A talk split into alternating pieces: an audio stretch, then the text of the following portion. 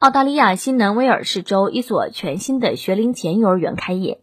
与其他幼儿园不同的是，该幼儿园采取了纯素食方式。根据校方说法，建立一所纯素幼儿园旨在鼓励人们选择可持续的生活方式，而且为学生提供的植物性食品都经过了专业营养师的测试，保证营养丰富。发表于英国医学杂志子刊的一份研究称。过度的素食主义饮食可能导致人体胆碱摄入不足，从而影响大脑健康。胆碱对脑部健康，尤其是胎儿发育阶段的脑部健康至关重要。由于人体肝脏产生的胆碱不足以满足机体需求，因此需要通过膳食补充。而膳食胆碱主要来源于肉蛋奶制品。孕妇和哺乳期女性缺少胆碱摄入，会影响胎儿大脑健康。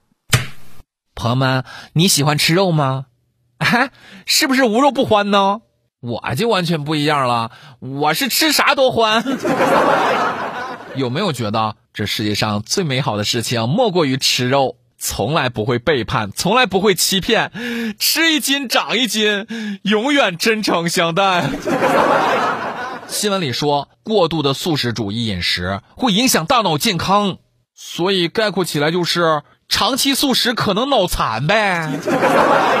啊，肉肉多可爱呀！居然不让吃，成年人吃吃素还凑合，给孩子吃全素，这就太离谱了。食物营养均衡就好，何必在小孩子身上追求什么纯素食呢？让他们吃的营养、吃的健康就行呗。